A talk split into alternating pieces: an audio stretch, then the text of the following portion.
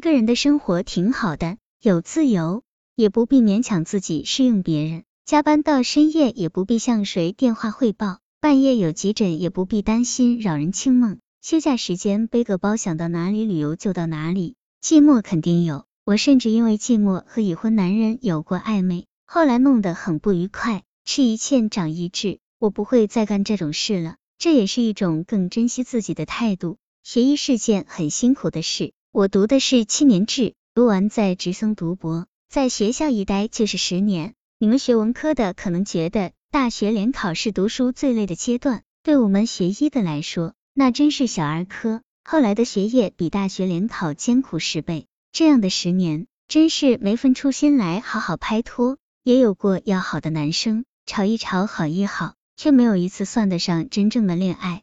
记得我快毕业的时候回母校看高中班主任，他一听说我还没有男朋友，而且读完硕士还想继续读博，一下子忧心忡忡。他说：“赶紧在同学里找个谈得来的吧，不然等你出来就更难找了。”我当时并不介意。这些年过去，我才知道他说的是千真万确的真理啊！拿到博士学位那年，我已经二十八岁，埋头干了两年事业。一抬头，发现身边优秀的人全都拖家带口了。未婚的男人多半年纪比我轻，资历比我浅。你可以说年龄和资历与爱情没有关系，我也可能不介意。可是人家介意啊。前些年，医院里新来一个男医生，第一次见面我就感觉到他看我的眼光有点不一样。一上班，他便摆出一副要追我的样子。可两个星期过后，我。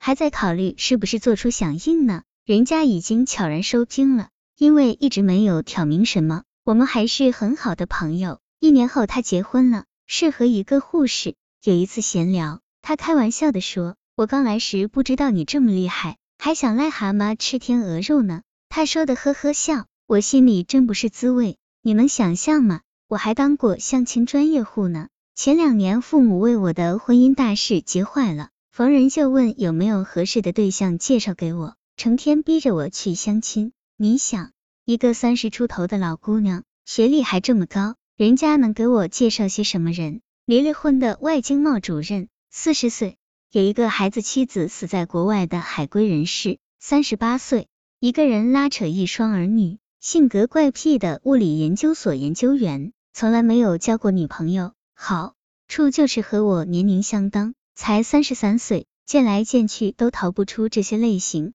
我并不在意任何外在因素，但是从这些人身上，我真的完全找不到一丝一毫爱情的感觉。我最受不了的是介绍人的那种表情，有点同情，又有点着急，还有点你这岁数不能再挑剔的意思。从小到大，我都是人群里最优秀的，在学校，在医院，从来最好的位置都是留给我的。怎么到了婚恋问题上，就只能挑人家剩下的馍馍呢？去了几次，我就坚决不去了。我妈再说好话也不去。拿了那么多年冷冰冰的手术刀，我这人骨子里还是有点小女孩的浪漫情怀。闲时最爱看时尚杂志和爱情小说。我相信爱情，并且只愿意接受爱情驱使下的婚姻。这些话我不会轻易和别人说，因为能理解的人不多。像我父母。